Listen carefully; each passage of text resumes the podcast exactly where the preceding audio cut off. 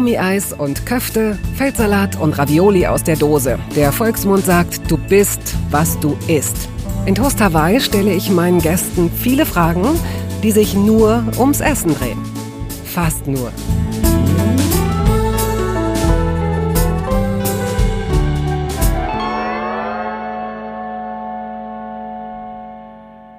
Eigentlich müsste es eine Rocco Schamoni Straße oder wenigstens einen schönen nach ihm benannten Weg geben. Dieser stets adrett gekleidete Schauspieler, Autor und Sänger, er hat übrigens gerade ein neues Album veröffentlicht mit dem Titel All ein. Also dieser 1966 in Kiel zur Welt gekommene Mann fungiert als menschgewordenes Kaleidoskop. Ohne ihn hätte es in Hamburg beispielsweise den legendären Pudelclub wohl nicht gegeben.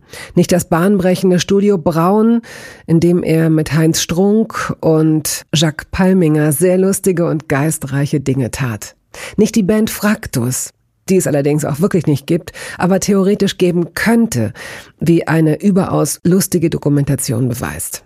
Chamonis Buch Dorfpunks wurde verfilmt. Ach, über ihn ließe sich so viel sagen, aber heute liegt der Fokus definitiv auf dem Thema Essen. Die Spannung ist groß. Stimmt es, dass sich Rocco Schamoni über reine Photosynthese ernährt, wie viele hinter vorgehaltener Hand behaupten? Das kann hier schon mal verneint werden, denn vor der Aufzeichnung aß er mit gespielter Begeisterung einen labberigen Bananenkeks. Lieber Rocco, herzlich willkommen. Im Vorfeld überlegen wir natürlich, ähm, was sind Leute, welche Leute haben einen ganz deutlichen, klaren Bezug zu Nahrung, zu Genuss. Und als wir dann recherchiert haben, dass du früher den Beinamen der wandelnde Bananen-Umberto hattest, wussten wir, wir müssen dich einladen. Das wandelnde Bananen-Umberto, bitte. Das Umberto? Es war ein neutrales Umberto, ich schwör's. Was ist gemeint? Das ist ein Wesen gewesen, das wir auf Tournee erfunden haben, in einer Konstruktion, die damals den Namen Motion trug. Eine All-Star-Band, eine Hamburger. Und wir hatten das Gefühl, dass wenn nur reine, pure Menschen in dieser Band sind, vor allen Dingen äh, cis, männliche Cis-Wesen, dass das nicht ausreicht. Und dann haben wir das wandelnde Bananen-Umberto erfunden, in der Schale dieses Umbertos waren verschiedene von uns und tauchten da drin immer wieder auf. Ich war das auch mal kurz, aber die meiste Zeit war es unser Bassist Michael Lappen.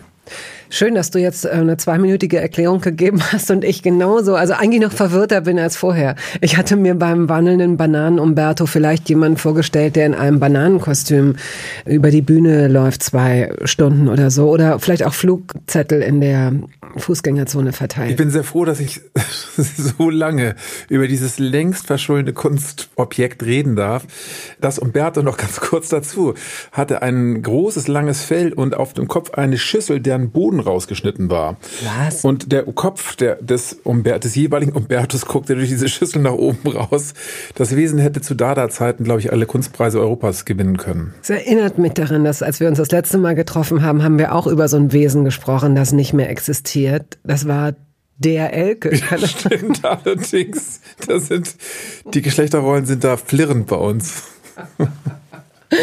Würdest du verkürzt, wenn das denn möglich ist, noch kurz erklären, wer ist oder war der Elke? Der Elke war ein Weihnachtsmann, den ich mit meinem damaligen Freund Wolf bei einem Italienurlaub an einer Straßenecke eingesammelt habe. Und eine Puppe.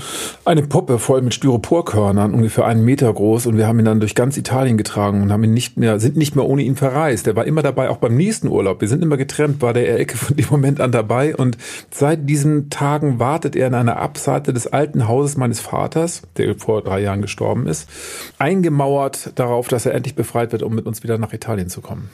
Stell dir mal vor, der Tag, an dem der Elke und und der Bananen, das um das, Bananen das um Bananenumberto zusammentreffen.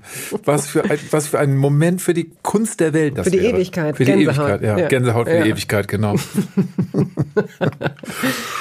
So, als dich meine erste Einladung traf, du schlürfst übrigens, ähm, das muss man sagen, damit du es weiter so laut machen kannst, Bananentee von dir. nein, grünen Tee, Morgentee heißt der, ne? Morgen, Morgentau. Morgentau-Tee. Daneben liegt ein Notkeks tatsächlich aus vergessenen Bananen. Die Fruchtfliegen erinnerten mich daran, dass da oben in der Schüssel ja noch was wartet. Und äh, spätestens seit Anke Engelke habe ich, weiß ich, dass man mit diesen Bananen und Haferflocken und sehr wenigen Zutaten sofort gute Kekse macht. Ich packe da immer sehr viel dunkle Schokolade noch rein. Das geht dann ratzefatze. Sie sind halt wahnsinnig labberig. Ich mache es ohne extra Zucker. Und heute bin ich auf die Idee gekommen, sie dann aber zu toasten, was sie ein bisschen crunchy macht und die Schokolade darin zum Schmelzen bringt. Und das war eine sehr gute Idee von mir. Und du nickst die ganze labbrig und lecker. also als du im zweiten oder vielleicht dritten Anlauf endlich zugesagt hast, hast du dir da gedacht, na, sie wird schon sehen, was sie davon hat, mit mir eine Stunde über Essen reden zu wollen? Oder warum hast du dich so lange geziert? Weil ich glaube, dass man zum einen, dass man dem Publikum und den Fans Ruhe geben muss und ähm, die müssen sich entwöhnen von einem. Man darf nicht permanent präsent sein. Und zum anderen, weil ich kein Produkt äh, draußen hatte. Ich habe mir mal geschworen, ich gehe nur in die Welt und biete mich an, wenn ich auch etwas anzubieten mhm. habe. Wenn ich es nur selber bin, dann läuft das auf die Promi-Runde raus und die will ich definitiv nicht gehen. Gut, also reden wir jetzt hier über dein neues Album. Das tun wir auch und wir reden natürlich auch über Essen, ist ja klar, und äh, nehmen das zum Anlass. Das Essen ist vielleicht Anlass, über das Album zu reden oder umgedreht. Aber wenn ich das jetzt nicht hätte, dann würde ich vielleicht nicht hier sitzen, weil ähm, warum? Das, nur um mich zu präsentieren und zu zeigen, dass ich Ahnung oder keine Ahnung vom Essen habe. Mein Sendungsbewusstsein ist nicht groß genug dafür. Um Ahnung geht es ja auch nicht. Es geht eher, dieser, dieser Podcast ist mal geboren worden aus dem Gedanken heraus, dass, naja, das Essen ähnlich wie Musik so eine Verbindung zwischen Menschen herstellen kann und dass sie auch das Essen auch so eine so eine zuverlässige nicht für jeden und nicht für jede, aber auch so eine so ein zuverlässiges Lebensqualitätsmerkmal ist im Sinne des Genießens, der Freude. Was kannst du das nachvollziehen? Ist Essen das für dich? Das ist Essen auf jeden Fall für mich. Es ist ein Kommunikator und Zusammenbringer, aber zum anderen ist es auch ein Zeiger des Bewusstseins des jeweiligen Besitzer dieses Bewusstseins. Also mein Bewusstsein über mich selber, über meinen Körper und meine Verbindung zur Welt konnte es an dem Stand des Essens ablesen, das ich zu mir genommen habe. Und zum Glück hat sich das in den letzten 30 Jahren relativ stark verändert. Und vor 30 Jahren war ich mit extremst einfachen Dingen zufriedenzustellen, vor allen Dingen mit industriell hergestelltem Schwachsinn. Die Vorliebe dafür gibt es in mir noch, aber die ist quasi so unten drunter eingelagert. Und ich habe mich quasi so ein bisschen durch die Beschäftigung mit Essen und mit Körper und was macht das Essen aus meinem Körper und was macht mein Körper dann aus meinem Geist, was macht also das Essen aus meinen Gedanken und aus meiner Sprache mit Essen beschäftigen müssen, weil ich ja auch als Mensch in den letzten 30 Jahren ein bisschen gewachsen bin. Gab es so ein auslösendes Moment, dass du gesagt hast, dass ich jetzt, jetzt will ich, ich will anders sein, ich will aus anderen Sachen bestehen?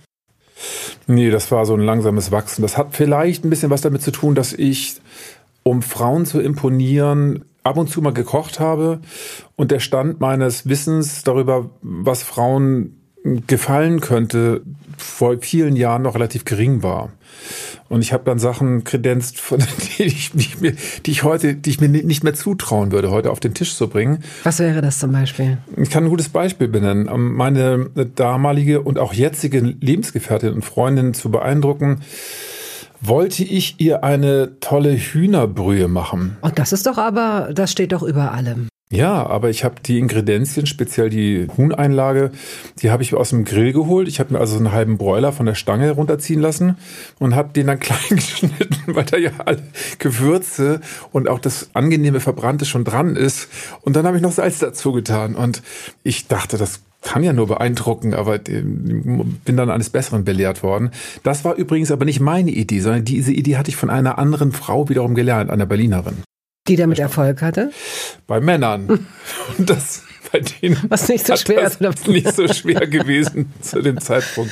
Ähm, nur um dieses Bild zu vervollständigen. Du hast also mit einem Fake Hühnchen, wenn man so will. Also, dass du nicht ausgekocht hast, sondern dass du bereits in diesem Zustand gekauft hast. Das hast du aber dann schon auch noch in Brühe Hast du da noch Gemüse in diese Brühe äh, gepackt? Nein, ich habe das Hähnchen klein geschnitten und ins Wasser getan und Salz dazu getan. Ach, das war die, ach, das war die ganze Suppe. Das war die Suppe und die schmeckte natürlich äh, wie Hühnchen mich, mit Wasser. Also als hätte man ein Stück Hühnchen im Regen. Für mich war das eine Top-Hühnersuppe. Hm. Weißt du, und da ausgehend von diesem Punkt Kannst du dir dann die Entwicklungsspanne vorstellen? ich weiß ja nicht, wie es heute ist. Ja, ich würde jetzt heutzutage würde ich auch noch Pfeffer dazu tun. Das mhm. ist eine mhm. weite Spanne. Du bist wirklich gewachsen. Ich bin gewachsen. Du bist ja, gewachsen. Ja, ja. Aufgewachsen bist in einem kleinen Ort, in so einem 5000 Seelendorf. Stadt bitte. Lütjenburg ist eine, eine Kleinstadt, ja? Mhm. In der Nähe von Kiel. Obstbäume habe ich hier stehen. Obstbäume, kleines Flüsschen, Geisterwald. Warum hast du das aufgeschrieben? Weil ich dich äh, schon zweimal interviewt habe und mhm. weil ich, äh, weil das meine alten Unterlagen sind. Mhm, stimmt was dran. Aber das Erstaunliche, was ich jetzt in meinen Recherchen in den letzten zwei Jahren über die Stadt herausgefunden habe, ist, dass sie der Pol, der Hauptpol des ganzen Landstrichs auf 40 Kilometer Umkreis für Alkohol gewesen ist. Ach. Also diese Stadt hatte zwölf Bierbrauereien bei 5000 Einwohnern vor 100 Jahren. Die Stadt ist nicht gewachsen und auch nicht geschrumpft in den letzten 700 Jahren. Die hatte immer diese Zahl von Einwohnern. Und sie hatte zwölf Bierbrauereien und irgendwie sowas wie neun Schnapsbrennereien oder sowas. Also es war, also die ganze Stadt war dem Alkohol förmlich geweiht. Was ein bisschen daran liegt, dass wir in einer kompletten Getreidegegend wohnen und da wächst eben alles, die Felder sind voll mit Korn und so weiter und so fort. Und das konnte man dann direkt gut dafür benutzen. Leider sind von diesen Brennereien, von den Bierbrauereien keine einzige übrig geblieben. Von, der, von den Brennereien nur eine einzige, Diabol. Und äh, die existiert doch, die lassen aber in Polen, glaube ich, ihren Schnaps, sehr guten Schnaps äh, herstellen. Lütchenburger, Lütchen Minze kann ich nur empfehlen. Mhm. Wenn du sagst, dass du dir das erst vor, was hast du gesagt, welchem Zeitraum vergegenwärtigt hast, also sehr spät erst, hat offenbar Alkohol und die Verfügbarkeit des Alkohols in deiner Jugend keine so große Rolle gespielt? Eine sehr große Rolle hat das gespielt, aber den Alkohol gab es im Nachbarschaftsshop Ribke für ähm, die Karlsquelldose hat irgendwie 39 Pfennig gekostet. Und ich habe mich mit hochwertigem Alkohol zu dem Zeitpunkt nicht auseinandergesetzt. Und vor allen Dingen, die ganzen Brauereien fehlten ja schon. Ich wusste das ja mit 18 nicht, dass ich aus einer, dass ich aus der Saufstadt des Nordens komme. Das war dem nicht mehr anzumerken. Wir mussten dann eben halt das Billigbier kaufen, was, von dem wir dachten, dass es sowieso immer schon anderswo hergestellt worden ist. Deine Eltern waren die beide berufstätig? Ja, beide Mann Lehrer. Bedeutet das, dass du, wenn du aus der Schule gekommen bist, äh, bist du irgendwo hin in einen Hort oder zu Verwandten oder war deine Mutter da? Meine Mutter war Sonderschulkunstlehrerin und hat ihren Arbeitstag früher als mein Vater beenden könnten, so ungefähr um 12, 13 Uhr. Und dann hat sie Mittagessen gemacht und das Mittagessen war relativ gleichförmig, weil sie Kochen nicht mochte. Mhm. Sie war ganz der Kunst gewidmet und hat also immer zwei Speisen gemacht, die, an die ich mich erinnern kann. Bratwurst mit Kartoffelpüree und Frikadelle mit Kartoffelpüree. Daher auch so ein bisschen das mit dem Hähnchen bei mir. Also die Fantasie.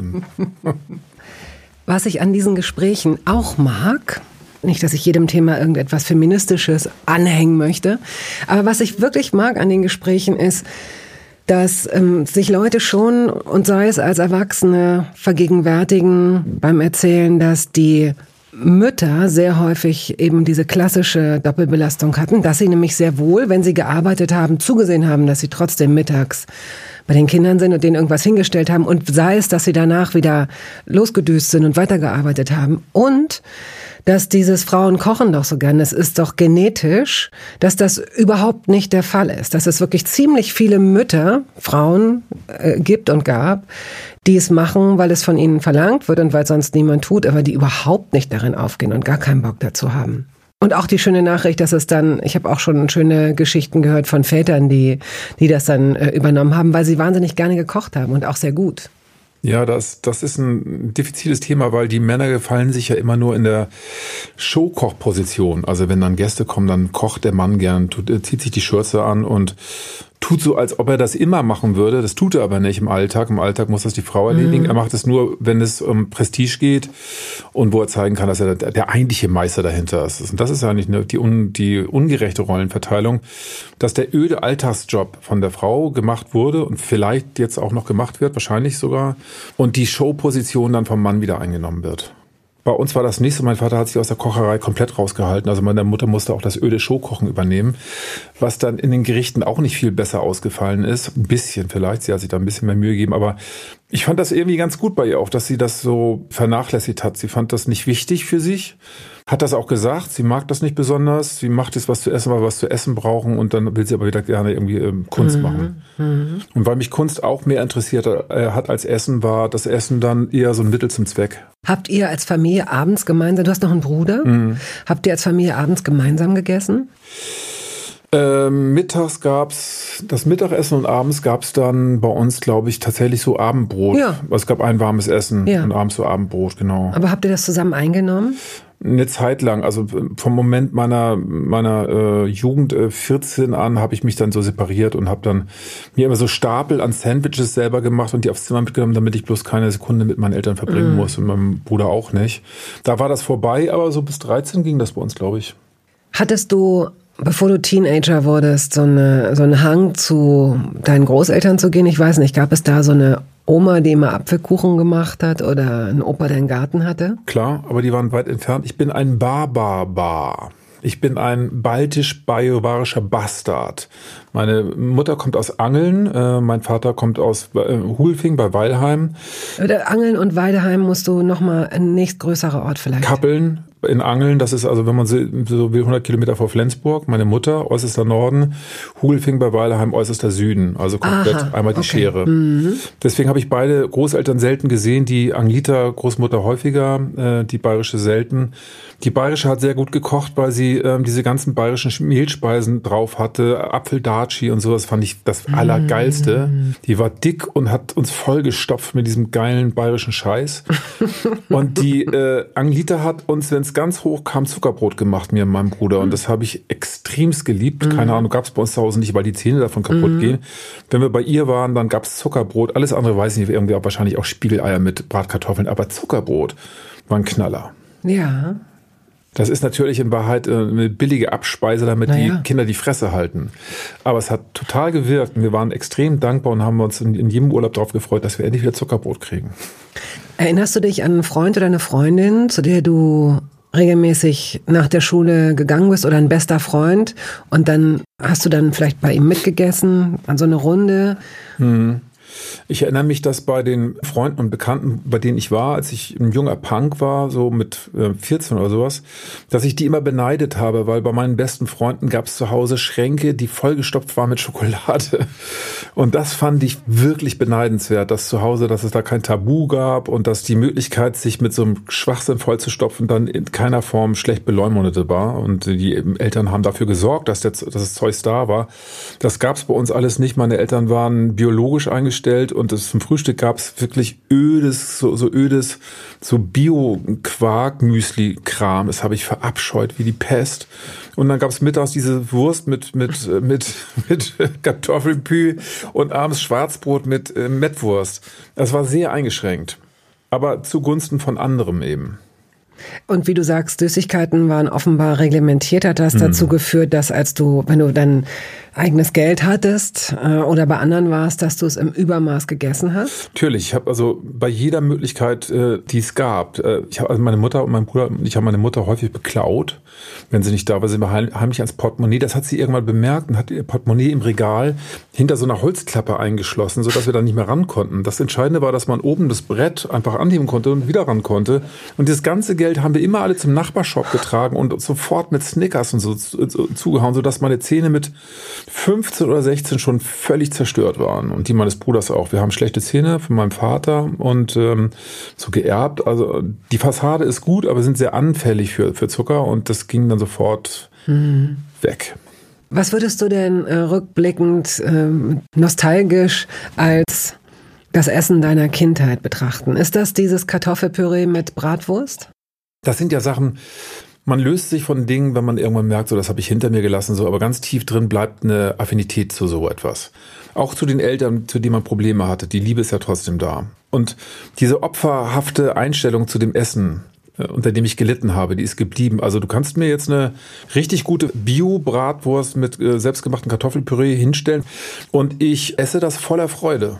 Das ist für mich kein schlechtes Essen. Ich ähm, fühle mich damit wohl und das mag daher rühren, dass ich das früher mal gehabt habe. Ich achte bloß jetzt darauf, dass es keine Billo-Schrottwurst ist, die irgendwie ähm, aus irgendwelchen Masten ähm, Tierstellen kommen. Soweit ich darauf Einfluss habe, kaufe sowas auch nicht ein, mache mir das auch niemals privat. Aber wenn ich es vorgestellt bekomme in einem guten Restaurant, dann finde ich es gut.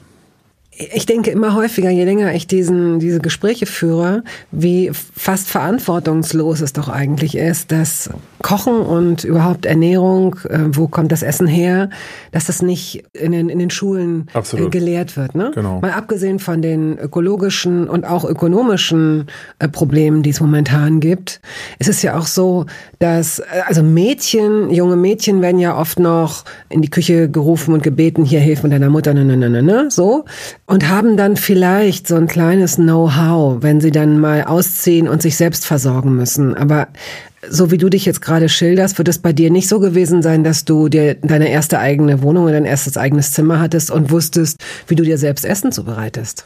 Naja, Spiegeleier. Aber Bewusstseinsschulung gab es bei uns in der Schule nicht und die kam auch von meinen Eltern nicht. Und diese Bewusstseinsschulung, von der du gerade geredet hast, würde, glaube ich, viel in der Gesellschaft ändern können über das Bewusstsein über, wie wird Essen erzeugt, was für Tiere mhm. müssen darunter leiden unter dem Leben, das sie führen, dass sie dann nach kürzester Zeit von uns aufgefressen werden auf eine Art und Weise, wie ich sie in den meisten Supermärkten als für in jeder Hinsicht unethisch halte. Darüber hinaus, woraus bestehe ich? Bestehe aus dem Essen. Was macht das mit mir? Wie denke ich darüber? Was für eine Haltung habe ich zu den Lebewesen, auch zu den Pflanzen? Lebe ich dadurch länger? Wie ist meine politische, meine gedankliche Haltung dazu? Das, du kannst mit dem Essen alles in dir verändern. Du kannst dich aggressiv machen, du kannst dich erotisch machen, du kannst dich warzig machen, du kannst dich glatt, äh, du kannst alles damit machen mit dem Essen. Und das bedeutet ja am Ende auch immer, dass wir dadurch politische Lebewesen sind, finde ich zumindest. Also wir verhalten so, wie unser Körper uns das anbietet, dass wir uns verhalten können. Wenn ich enorm aggressiv bin, weil ich mich die ganze Zeit mit Dingen äh, vollstopfe, die Testosteron und Adrenalin erzeugen, werde ich aggressiver sein. Und ähm, diese Schulung über, über diese Seinsschulung, die eben nicht nur mit gedanklicher Nahrung zu tun hat, sondern eben mit der vielleicht noch viel wichtigeren Treibstoffnahrung, die wir zu uns nehmen, die würde ich für, äh, für eine extrem notwendige ethische Grundschulung in der mhm. Schule halten. Das würde ich mir wünschen, dass es das gäbe. Das würde viel verändern. Ähm, vielleicht könntest du mir an dieser Stelle sagen, was ich essen muss, um warziger zu werden. Das ist eine sehr gute Frage. Hattest du mal Warzenzeiten in deinem Leben? Ja, aber so am Fuß zwar. Hm. Ich auch am Fuß und an der Hand und ähm, ich habe nicht rausbekommen, was die Warzigkeit erzeugt hat. Vielleicht kommt es aus irgendeinem Wartzimmer, wo ich. Aber ich. Wart's mal ab. Genau, wart's ab, genau. Ich habe keine Ahnung. Also das mag aber auch mit zum Beispiel zu viel Fleisch in Verbindung gestanden haben, das ich gegessen habe. Darüber, ich weiß nicht, ob, ob mm. das, ob Warzen, ob Warzen damit was zu tun haben. Aber ganz viele Effekte, die ich an meinem Körper jetzt im Alter erlebe, die haben mit Ernährung etwas zu tun. Mm. Werbung. Es gab eine Phase in meinem Leben, in der ich alles richtig machen wollte in Bezug auf meinen Körper. Genügend Flüssigkeit, Bewegung, die richtige Ernährung. Hey, ich werde ein ganz neuer Mensch und kürze das an dieser Stelle mal ab. Aus mir wurde kein ganz neuer Mensch. Solche Pläne sind löblich, aber in der Regel zum Scheitern verurteilt. Wir wollen zu schnell zu viel und übersehen, wer wir sind und wer wir jahrzehntelang waren. Nichts gegen Veränderungen, nichts gegen gesündere Angewohnheiten oder Ernährungsumstellungen. Aber ich finde, sie müssen zu unserem Leben passen und es muss irgendwie Klick machen im Kopf. Rückblickend kann ich sagen, dass mir die Dinge, die sich bei mir dauerhaft in Bezug auf meinen Körper oder Ernährung veränderten, immer auch einleuchteten, weil ich eine Veränderung in meinem Körper oder in meiner Kondition oder in meiner Konzentration spürte. Vor ungefähr zwei Jahren riet mir eine sehr gute Freundin, die Ärztin ist, dazu, ein paar kleine Check-ups durchzuführen und bat mich eindringlich darum, täglich Omega-3-Fettsäuren zu mir zu nehmen. Wenn du sonst auf alles verzichtest, Bettina, darauf bitte keinesfalls, sagte sie mir und empfahl mir gleich noch die Marke dazu, Norsan. Da hätte sie die Inhaltsstoffe gecheckt, die nähme sie nämlich selbst auch. Nun ist es ja nicht so, dass ich das nicht selbst schon hundertmal gelesen hätte. Allein schon um Entzündungen abklingen zu lassen, ist unser Körper auf ungesättigte Fettsäuren angewiesen, kann sie aber nicht selbst produzieren. Wir müssten täglich 250 Gramm Makrele oder Sardellen oder Lachs essen. Bekommt niemand von uns hin, oder? Ich begann dann damit, verschiedene Produkte zu vergleichen. Rezensionen, Qualitätsnachweise, Erfahrungsberichte und landete, das hätte ich mir also sparen können, wieder bei Norsan. Daher fällt es mir wahrscheinlich auch so leicht, diese Produkte hier zu bewerben. Es gibt die hochdosierten Omega-3-Produkte im Sortiment als Kapseln oder Öle aus Fischöl oder Algenöl. Letzteres dient als vegane Variante. Und für Kinder gibt es beispielsweise vegane Kaugelee-Drops. Mein Favorit ist das Fischöl, weil ein Esslöffel pro Tag ausreicht und ich damit zudem noch Vitamin D3 aufnehme. Gesundheitsversprechungen kann und darf ich hier nicht machen, das ist klar. Aber ganz subjektiv als Bettina kann ich sagen, dass ich mich deutlich fitter und konzentrierter fühle seit anderthalb Jahren. Also seit ich das Öl täglich nehme. Und ich werde dabei bleiben, Podcast-Werbung hin oder her. Und meine Arztfreundin ist auch happy. Sie ist eine von über 5000 Ärztinnen und Ärzten, die die Produkte von Norsan empfehlen. Ich habe auch gerade nochmal nachgeschaut. Norsan ist die meistverkaufte Omega-3-Marke in deutschen Apotheken. So, und weil das der Deal auf Gegenseitigkeit ist, machen wir es hier endlich auch mal so, wie Sie das vielleicht schon aus anderen Podcasts kennen. Es gibt einen Code mit einer Ermäßigung von 15 Prozent auf Ihre erste Bestellung. Dieser Code ist gültig bis zum Ende des Jahres und lautet Toast 15, kleingeschrieben und ohne Leerzeichen. Toast 15. Sie finden die Infos dazu auch in den Show Notes. Bist du heute in der Lage und auch willens, selbst zu kochen oder ist das nach wie vor eine Sache, die dich nicht so richtig interessiert? Also meine Lebenspartnerin und Freundin ist von Haus aus, die hat eine total goldene Hand mit dem Kochen, die kann das einfach. Vielleicht, weil sie es von ihrer Mutter übernommen hat, die das auch konnte. Und zwar auch so aus dem Nichts heraus. Und wenn wir zusammen zu Hause sind, dann ist es meistens eher so, dass sie kocht, weil sie es einfach besser kann. Ich mache es auch, aber so anspruchsvolle Sachen macht sie, weil sie es einfach wirklich besser kann. Wenn ich alleine bin, wenn ich auf Reisen bin, dann ergibt sich die Möglichkeit zum Kochen eher nicht. Dann gehe ich, wenn es geht, gut essen. Das heißt also, ich koche auch mal aufwendiger, aber eher selten. Bei mir bleibt mhm. da maximal sowas wie zehn Prozent zurück. Mhm. Wenn du sagst, äh, sie macht die anspruchsvolleren Sachen, wovon, was kocht sie denn? Was, was esst ihr zusammen? Also, wenn wir jetzt mal von dem reden, was, worüber es Spaß bringt zu reden, dann sind das äh, Essen, wo man ein paar Leute einlädt. Mhm. Macht ihr das häufig? Nee, das war mal häufiger, aber durch Corona und so ist das alles so ein bisschen eingepennt. Ich hoffe, das wird wieder häufiger werden. Und dann sind das so Sachen wie zum Beispiel Wildspeisen. Ich bin ein totaler Wildspeisen-Fanatiker. Wenn ich Fleisch esse, dann esse ich gerne Wildfleisch, weil ich mir einbilde, dass es anders gelebt hat als Massentierhaltungsfleisch und weil es auch anders schmeckt. Hast du mal ein Tier geschossen? Ich habe zum Beispiel ein Rebhuhn selber mit einem Speer totgeworfen und das dann auch ausgenommen und auch selber dann äh, verarbeitet und auch mit einem Speer. Mhm. Die Adligen bei uns in der Gegend, die haben so Jagdgelände, wo, sie, wo nur sie rein dürfen. Und da gibt's dann so Großjagden, wo sie dann mit Schrotflitten kommen und äh, dann werden die Rebhühner weggeballert. Und in diese Gefilde sind wir ab und zu eingebrochen als junge Punks und haben uns dann Tiere daraus geholt. Und ich habe einen Holzsperr gehabt und habe das Rebhuhn getroffen und das wollte aber nicht direkt ableben. Dann musste ich also mit, der, mit den Händen und mit den Füßen dafür sorgen, dass das getan hat. Dann habe ich es gerupft, ausgenommen und abends in die Trapperpfanne geschlagen und war ganz, war sehr stolz. Ich habe, äh, was ich dabei getan habe, war Salz. Warum wundert uns das nicht? Warum ja. wundert uns das ja. nicht? Äh, ich ich habe dich jetzt doppelt unterbrochen. Also Sie, ähm, ihr ladet dann auch gerne ein und wenn du jetzt sagst, dann kommen ein paar Freunde, man ist dann zusammen möglicherweise wild. Äh, reden wir von vier Leuten, reden wir von acht Leuten? Dann reden wir von vier Leuten oder acht Leuten. Mhm. So in dem Bereich. Vielleicht sind es auch sechs. Das sind Runden, die man psychisch verkraften kann. und, ja. ja. und äh, wo man sich dann auch konzentrieren kann auf jeden Einzelnen. Und dann gibt es zum Beispiel Wildspeisen. Und das, äh, da freue ich mich dann immer drauf. Mhm. Ich kann gut Fleisch zubereiten und wenn es zum Beispiel Fleisch gibt, dann brate ich das mit tendenziell Salz? eher mit Salz gerne mhm. zum Beispiel. Mhm. Aber die ganze breite Welt der Bekräuterung, die, da ist sie einfach wirklich definitiv intuitiv. Der Zugriff ist sofort mhm. da. Mhm. Sie weiß das. Die Frau mit der goldenen Hand, äh, Doppelpunkt, äh, die Bekräuterung liegt bei mir. Ja, und das ist aber nicht Zwang, sondern es ist auch wirklich Talent und ich wage das behaupten zu dürfen, auch Freude. Sie kann. Mit Sicherheit. Ja, sie, sie macht das mhm. und das ist einfach dann toll, was sie macht. Mhm. Und wir haben einen Kräutergarten, da pflanzt sie das an und äh, mit zwei Handgriffen, drei Handgriffen ist es, ich weiß es auch, wie es geht, aber nicht wie sie.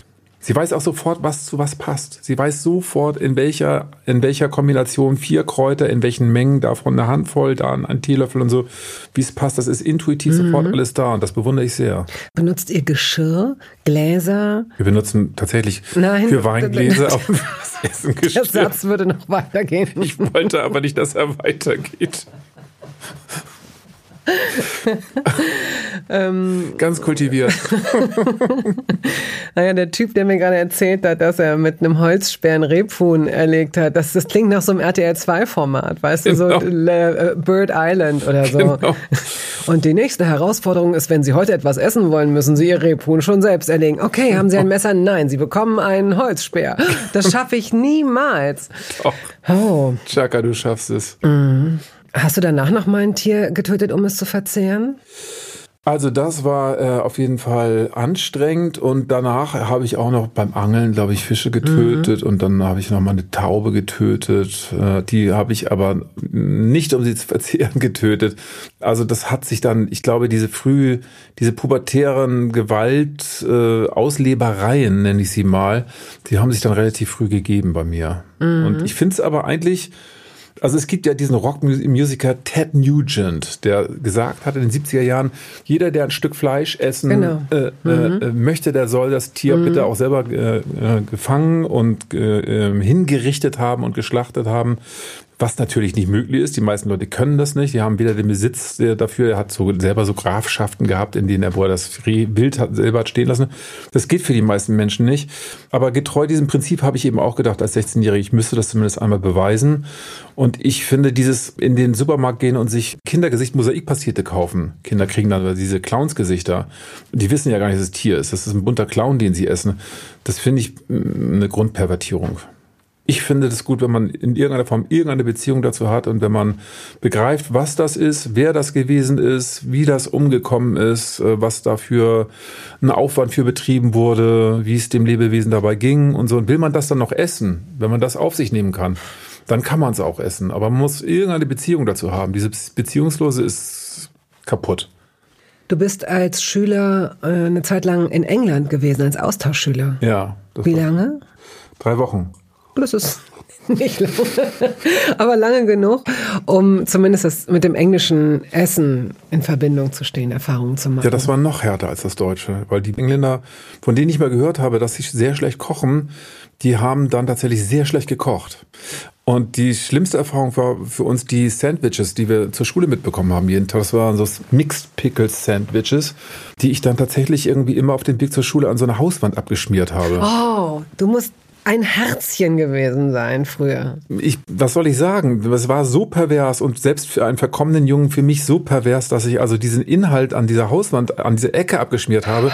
Und je länger ich dort zur Schule ging, desto dicker wurde diese Ecke. Und die sah aus wie so ein, ich glaube, ich habe das mal beschrieben, wie so ein dickes, krankes englisches Kind, was da heranwächst aus Mixed Pickles. Und ich habe dann das trockene Brot runtergewürgt, mit Salz natürlich. Man nennt mich übrigens bei Studio Braun auch den Salzigen. Und warum? Und warum? Wir kommen einfach mal zu einem vorgezogenen Entweder oder. Das eingeleitet wird durch Ja, nein. Ja.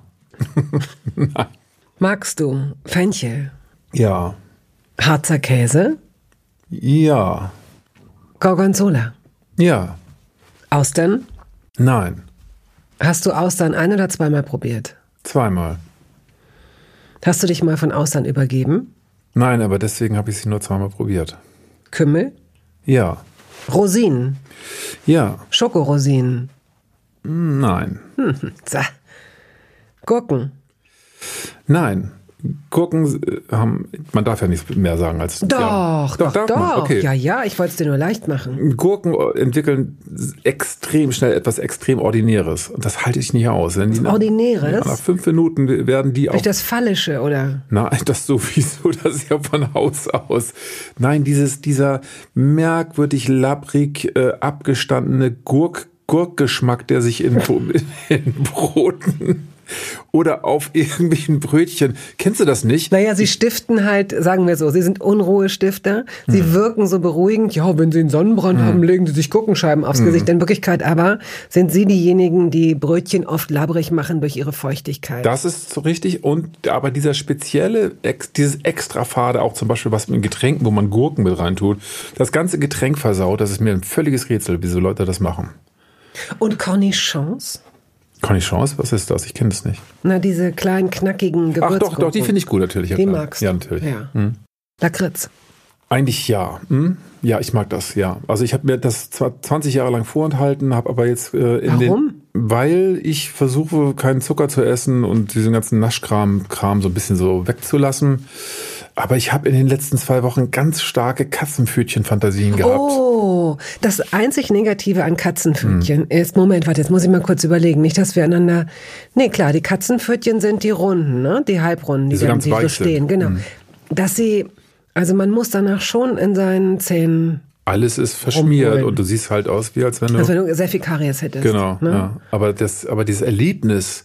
Kennst du Katzen- noch Batzen? Ja, Kennst du noch die Batzen? ja. Das waren die, die hatten so einen leichten Touch ins äh, Lavendelige. Deswegen hatten die auch, oder haben, es gibt die noch ganz selten, gibt es die noch, haben so ein helllila, so eine helllila Verpackung und sind auch weich mit so Zucker drumherum. Sind das die, diese, diese, diese Rompenform haben?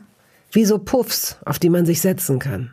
Ja, die kenne ich auch noch, ja. Das waren äh, die Batzen. Das, ja, weil die konntest du auch durchbeißen, aber die klebten nicht an den Zähnen. Okay, alles klar. Und die Katjes, die Katzen, die sind halt sehr hart. Die sind sehr hart und deswegen mochte ich sie auch. Aber Katjes waren eben. Ja, äh, weich. Die, da sitzen so Leute, ich weiß nicht wie viele Wochen dran und verändern, da sind die gleichen Ingredienzien drin, aber verändern die Konsistenz und auf einmal ist ein Millionenmarkt wieder erschaffen. Ist das nicht irre? Es ist nichts anderes drin. Zucker, die, Grund, die Grundsachen sind die, sind die gleichen. Es ist nur die Konsistenz. Der Biss, die Berührung an der Zunge, das, das, ist, das ist eine eigene Wissenschaft. Ich möchte gefragt werden bei solchen Sachen. Wenn neue dabei sitzen, ja. Ich würde gerne Ja. Testesserin Ja. sein, wirklich. Stell dir mal vor, und es gibt ja so merkwürdige, äh, kennst du noch Ed von Schleck? Ja. Stell dir mal vor, du warst in der Runde dabei, als Ed von Schleck erfunden wurde Ja, und abgesegnet wurde. Nee, nee, nee, nee, also das gefallen ist aber egal. Du meinst, dass es so historisch war? das ist historisch. Es ist ein historischer Moment, der hat funktioniert und keine Ahnung, bis jetzt haben 365 Millionen Kinder Ed von Schleck gegessen. Und in dieser Urrunde, wo sechs Leute am Tisch saßen und mit dieser idiotischen Idee Ed von Schleck um die Ecke kamen, das ist ja eine absurde, äh, infantile Idee, und dann so ein Geschäft damit gemacht wurde, dass sich das durchgesetzt, finde ich eine, also diese Urrunde, da wäre ich gerne dabei gewesen. Und da gibt es ganz viele Speisen. Flutschfinger. Flutschfinger. Ja, ja. Wir sind ja bei entweder oder. Mhm. Oder sind, wir sind noch nicht ganz durch mit Ja und Nein. Rosenkohl. Das kommt tatsächlich auf die Verarbeitung an. Ich finde Rosenkohl an sich ähm, erstmal ähm, nicht spannend, aber man kann, glaube ich, mit Rosenkohl als Beilage, vielleicht nicht als Hauptgericht, was anstellen. Pass auf, was jetzt kommt. Mhm, Weil genau. jetzt gehen hier Lichter an. Kapern. Ja, perfekt. Kapern Was? sind natürlich. Ich dachte, du hast. Ich habe mal irgendwo zwei Sachen Mhm. gefunden, du und Essen. Die waren beide nicht ermutigend, Mhm. sage ich gleich. Kapern auf der Pizza, Genau andersrum. du liebst es. Keine Pizza, zumindest keine Thunfischpizza ohne Kapern. Ja, gut, okay. Thunfisch und Kapern sind ja schon ein ziemlich heißes Paar, Mhm. das stimmt. Äh, isst du Kapern auch darüber hinaus? Also, Ja, Kapern finde ich Okay. Mhm. eine absolute Bereicherung. Das kommt, glaube ich, nicht aus meinem Mund oder vielleicht von vor 20 Jahren, als ich ähm, noch anders gekocht habe. Und die zweite Info, die ich zu dir und Essen gefunden habe, war, dass Ich weiß. Sag bitte, ich bin gespannt. Ich glaube, ich weiß. Ich will, dass du es aufschreibst und dann umdrehst. Nein, ich, bestätige dich einfach, wenn es stimmt. Nein, das ist das Interview ohne Worte, dass, da, dass, äh, dass du nach deinem Frühstück befragt wurdest, was gibt's zum Frühstück, und dann sehe ich dich einfach nur mit einer Kippe zwischen den Lippen. Mich? Das ist eine Fantasie von dir oder ist das? Nein, das ist doch jetzt gerade, äh, das äh, du bist doch fotografiert worden, das Interview ohne Worte. Das ist eine Koketterie, weil wir, da wird man ja mit gefragt, ob man mit wenigen Mitteln auf den Punkt etwas Originelles. Ach so, das, ich, also du bist kein Raucher. Doch, ich rauche, aber auf jeden Fall nicht zum Frühstück und auch über den ganzen Tag nicht, sondern wenn ich, wenn ein Glas Alkohol in der Nähe ist, zum Beispiel. Oder nach einem richtig guten Essen oder so. Es gibt so Zeremonie, Zeremonien, wo ich das dann mache und immer, aber nicht als Gewohnheitsding. Das war früher mal so, hat sich aber stark zurückgebildet. Okay, pass auf, entweder oder. Mhm. Kaffee oder Tee? Tee. Rotwein oder Weißwein? Ähm, das hat sich verändert. Eigentlich müsste ich sagen Rotwein, aber ich bin tatsächlich, um beiden gerecht zu werden, jetzt eigentlich bei Rosé gelandet. Ach, süß, dem, dem, dem gemeinsamen Kind irgendwie. Ja. Aber es gibt so gute Rosés, das musste ich in den letzten drei Jahren einfach auch lernen und akzeptieren, dass ich jetzt, das hat auch ein bisschen was zu tun, ob man körperlich das ab kann, denn Rotwein macht ganz viel mit dem Körper, Weißwein geht ganz schnell auf den Magen, auf die Speiseröhre und Rosé verhält sich in beiden kritischen Bereichen zum Körper äh, zurückhaltend. Während also die Tannine und diese ganzen harten Sachen, die im Rotwein, also meinen Körper sofort annocken, im Rotwein ganz präsent sind und der Weißwein so wahnsinnig säureaggressiv ist, ist der, hält sich der Rosé in beiden aggressiven Bereichen total zurück. Ich kann damit gut arbeiten, sagen wir mal so. Mhm. Aber nur ganz kurz, wenn wir von Weinen reden und auch die Frage, was man jetzt zu einem größeren Essen ja. isst, dann ist es letztendlich natürlich eigentlich Rotwein. Und ähm, ich habe einen Nachbarn, der bei neben mir an der Ostsee wohnt, der ist so ein älterer Herr, ein sehr feiner Herr, der ist Weinfanatiker und der hat ab und zu gibt er mir so Schulungseinblicke in wirklich ernsthaft gute Weine. Mhm. Der hat dann so französische äh, Spezialweine, wo jede Flasche im dreistelligen Bereich anfängt und dann nach oben durchgeht. Und wenn du bei dem mal Wein trinkst, dann begreifst du, hm, er erklärt dann auch ein bisschen was dazu, was die Tiefe von Wein bedeutet und welche Geschmacksebenen da drin sind und wie der sich entwickelt über die Jahre und so. Und das können seiner Aussage nach eben nur richtig gute Rotweine und eigentlich auch nur Franzosen, ein paar Italiener äh, vielleicht, aber eigentlich französische Rotweine. Und das bringt Spaß, wenn man sich da reinblickt in diese Welt und die Zusammenhänge auch mit dem Essen kennenlernt und begreift, dass der Wein im Zusammenhang mit dem Essen etwas völlig anderes macht, als wenn du ihn nur so trinkst. Das ist wirklich eine eigene, komplette Welt, die man erkunden kann. Das weißt du ja auch, aber. Nee, ich trinke keinen Wein. Ach, tatsächlich? Ich meine, leider nicht. Krass. Ich würde das gerne und es gibt immer wieder so Anläufe, immer wieder Leute, die, die, die meinen, ich müsste da sozusagen hingeführt werden. Warum machst und du das nicht? Ich kann's, ich habe es versucht. Ich, ähm, ich mag den Geschmack nicht. Ich mag überhaupt den Geschmack von Alkohol nicht. Du trinkst gar keinen Alkohol? Selten. Also ich trinke nur Alkohol, bei dem ich den Geschmack nicht äh, spüre sozusagen, also den Alkohol nicht äh, schmecke. Was könnte das sein? Gin Tonic zum Beispiel ah, ja, okay. oder auch so ein Wodka Lemon mal. Ich habe gestern Abend, weil ich mit einer Freundin essen war, habe ich anderthalb Gin Tonic getrunken und habe einfach heute Morgen auch gemerkt, gestern Abend hatte ich total Bock und das war dann auch so für einen Moment dieses kleine Glimmen, dieses schöne Gefühl, dass in dieser, dieser Transitraum, in dem man dann ist, so ganz kurz vorm Schwips, dieses Gefühl, dass dann alles ein bisschen aufhält. Anflutung nenne ich das. Ja, aufhält klingt so, als wäre es vorher düster gewesen. So ist es nicht. Anflutung ist vielleicht ein schönes Wort mhm. dafür. Und merke aber heute Morgen, das ist keine gute Idee. Mein Körper will es nicht. Ich weiß es auch. Ich weiß mhm. es. Gelbe oder Orange nimm zwei. Ähm, da habe ich auch eine Entwicklung vollzogen. Ich habe hab die Weißen anfangs gegessen. Es gibt keine Weißen. Die gelben, wenn man so will, aber doch am Anfang sind ja weiß. Nein. Die sind alle weiß. Nein. Doch, natürlich. Nimm zwei, nicht Ach, mal. nimm zwei. Wo bist ja. du denn jetzt gerade? Ich bin bei TikToks.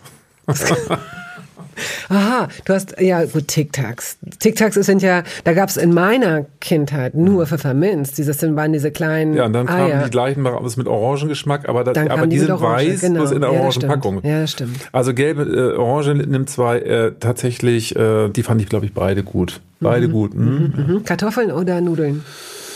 Ähm, ah, das ist auch eine interessante Frage, weil die Kartoffel ist natürlich eigentlich für dich und für deinen Körper das als basisches Gemüse viel besser. Ähm, aber weil die, weil die Pasta, wenn man so will, so viel so vielseitig einsetzbar sind, weil ich, weil ich so italophin bin und die italienische Küche so wundervoll bin, muss ich mich als deutscher Potato Head für Pasta, für Nudeln entscheiden. Pass auf, Reis oder Nudeln?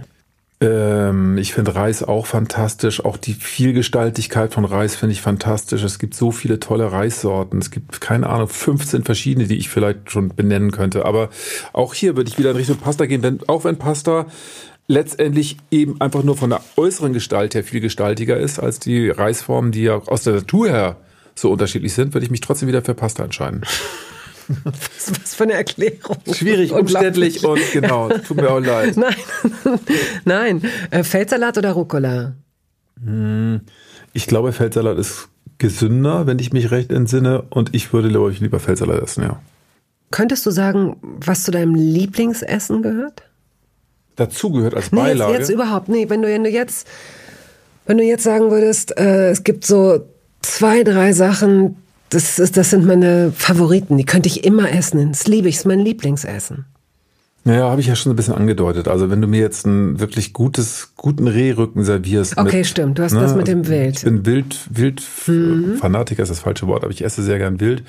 Und ansonsten, ähm, ja, also ich bin jetzt nicht so der Typ, der sich immer sofort das gleiche Essen bestellt. Und dann, äh, ich bin da relativ offen. Ich, meine Küche ist, wenn dann die italienische. Das ist so die, und zwar am besten in Italien. Da, in Italien, meiner Erfahrung nach, kannst du hinfahren, wo du willst, du hältst irgendwo an und der Preis ist egal. Es ist immer hochwertig, weil die Ingredienzien äh, aus dem Land kommen, in der Regel häufig dort wachsen direkt und auch einfaches, hartes Essen irgendwie vom Land hat dann eine eigene Eleganz, wie es das in keinem anderen Land, das ich kenne, so hat. Ich glaube, in Asien ist das was anderes und da gibt es bestimmt noch ganz andere Erfahrungsmöglichkeiten, aber in Europa ist für mich italienisches Essen und da aber dann alles. Mhm. Ich würde jetzt nicht sagen, ich, ich gehe dann nur auf Pastagerichte oder so. Ähm, merkst du, wenn du jetzt ein, ein Buch fertigstellst oder ein Album fertigstellst, dass du dich anders ernährst als sonst? Also vielleicht disziplinierter oder gerade nicht? Nee, also das hat damit nichts zu tun. Meine, meine, die Disziplin meines hängt immer von meiner körperlichen Verfassung ab. Und natürlich bin ich aufgeregt, wenn ich etwas fertigstelle und dann geht es mir mal schlechter, weil ich eben so überdreht bin und dann muss ich mich gesünder ernähren und wenn ich mich gesünder ernähre, kommen die und die, die Speisen nicht auf den Tisch. Ich source Kaffee aus, Zucker wird komplett ausgesourced.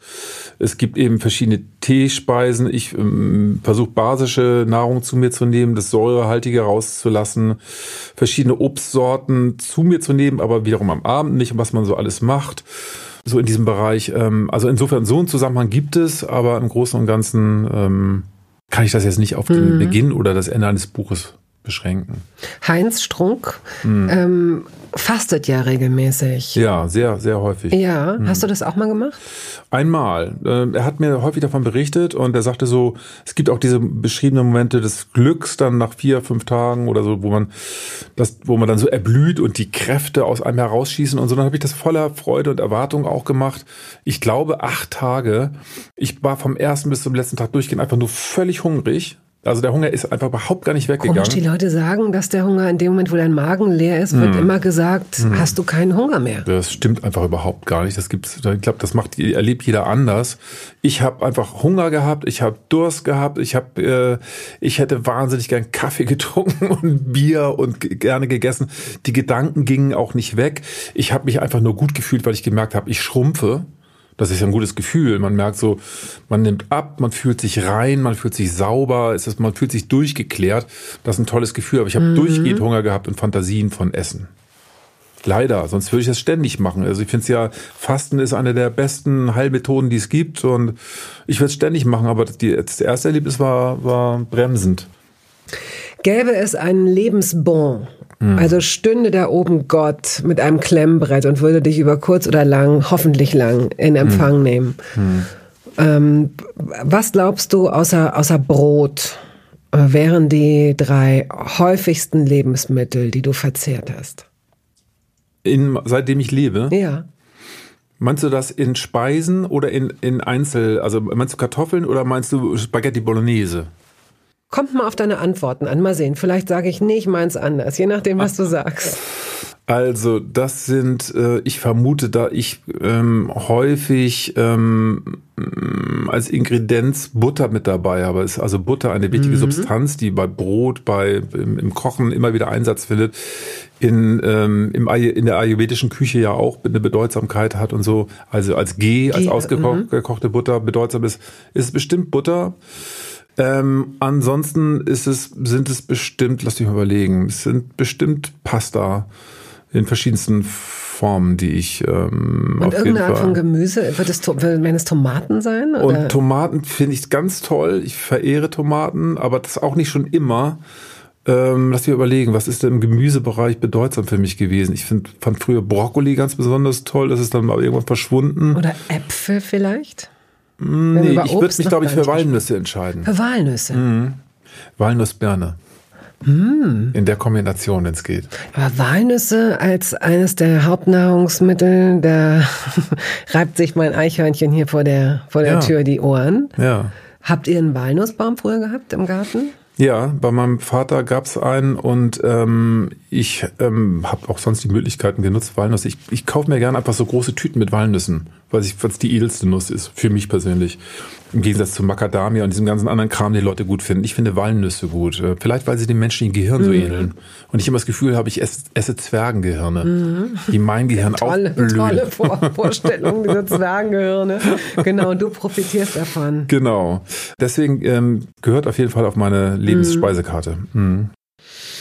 Zwei Fragen noch. Ich weiß nicht, wie gut du dich in eurer Küche auskennst, aber gut. gibt oder gab es jemals eine Anschaffung, die komplett überflüssig war? Die überflüssigste Anschaffung der Welt. Also es gibt einige Anschaffungen, die sehr selten zum Einsatz kommen. Ich habe zum Beispiel mal so ein Toasttaschen, so, so ein zuklappbares... Sandwich-Toaster. Genau. Hm, ich habe zwei gekauft in meinem Leben und beide sind äh, sofort im Schrank gelandet. Das würde ich mal als, als Hauptinstrument... Ich habe es gegessen, fand es total super und nie wieder benutzt. Komisch eigentlich, denn wenn man jetzt, würdest du jetzt nach Italien fahren und du ja. würdest jetzt erstmal an einer nicht ganz so tollen äh, ja. Butze vorbeikommen, hättest ja. aber Hunger und würdest so ein lange Fäden ziehendes Käsesandwich. Super lecker. Toastbrot mit so und trotzdem macht man es nicht. Ich vermute, wir essen in Italien äh, Italien mit dem Sandwich zusammen. Vielleicht. Und deswegen schmeckt es uns, glaube ich, unglaublich gut, weil wir in Deutschland italienisches Sandwich essen, dann ist ja immer Deutschland mit drauf. Schmeckt nicht so richtig geil. Könnte sein. Okay. Und gibt's noch ein Gerät? Also, um Heinz nochmal hier auftauchen mhm. zu lassen, mhm. der hat mir nach unserem Gespräch seine Heißluftfritteuse geschenkt. Das ist sehr lustig. Heinz war gerade einen Monat lang bei uns an der Ostsee in, in, zum Urlaub, hatte eine Wohnung bei uns. Wir haben so eine kleine Ferienwohnung. Er hat sich eingemietet und hat danach alle alten gebrauchten Geräte, drei so völlig absurde Geräte, die mit, ich, wo ich noch nicht mal wusste, wie die funktionieren, auch mitgebracht. Das heißt also, dass Heinz immer zu Leuten, die er in irgendeiner Form mag, reist, um seine, um diese Geräte, von denen wir reden, zu entsorgen. Du gehörst also auch dazu. Na, ich habe ihn ja gebeten, weil ich habe ihn auch gefragt, was ist ja. überflüssig und er hat gesagt, ich habe mir so eine Heißluftfritteuse gekauft und zwar und ich so, oh toll, weil ich äh, hm.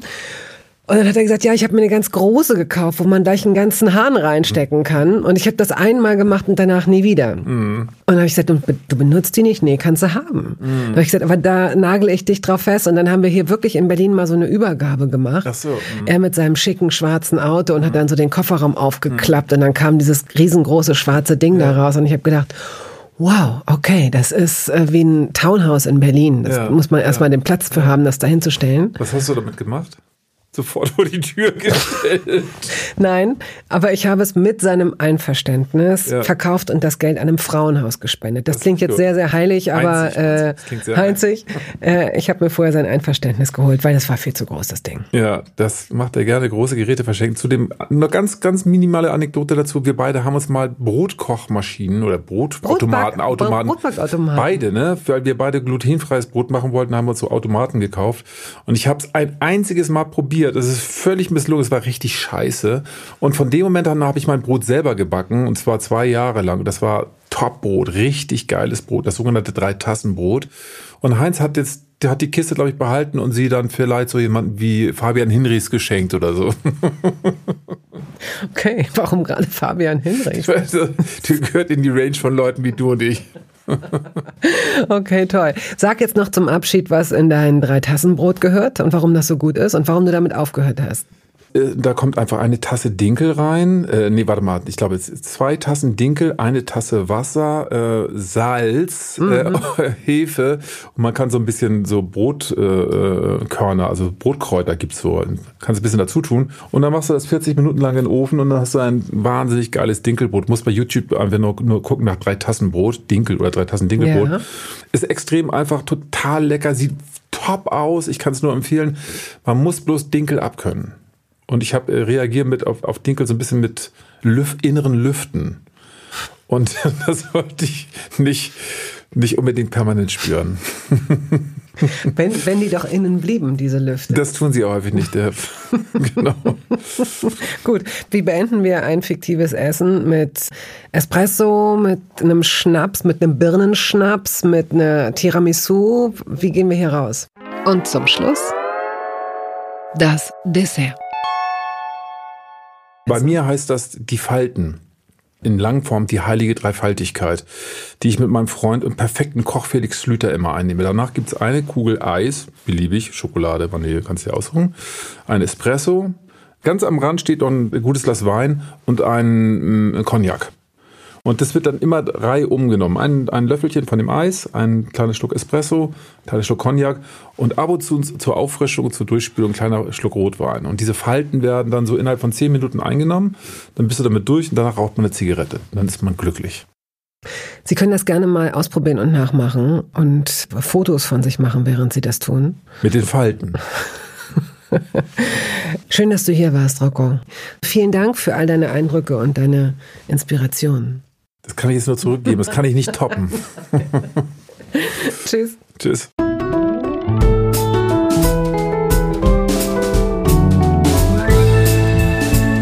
Toast dabei ist eine Studio Bummens Produktion. Ausführende Produzentin Wiebke Holtermann. Ton und Schnitt Henk Heuer. Musik Jakob Ilja. Neue Folgen hören Sie jeden Samstagmorgen. Überall da, wo es Podcasts gibt.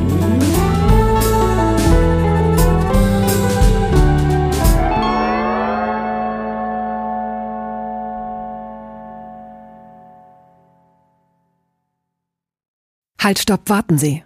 In eigener Sache möchte ich feierlich bekannt geben, dass das erste Toast Hawaii Buch da ist. Es heißt Das Essen meines Lebens und darin vorkommen Olli Schulz, Iris Berben, Anke Engelke, Guido Maria Kretschmer, Flake, Barbara Schöneberger, Henry Hübchen und einige andere. Und jede und jeder von ihnen hat mir ein Essens-Selfie geschickt und ein persönliches Rezept. Das ist ein super Buch zum Verschenken für alle Feste, für alle Geburtstage und Essenseinladungen. Das Essen meines Lebens. Ein Kochbuch, ein Interviewbuch und ein Fotobuch. Sie können das jetzt bestellen.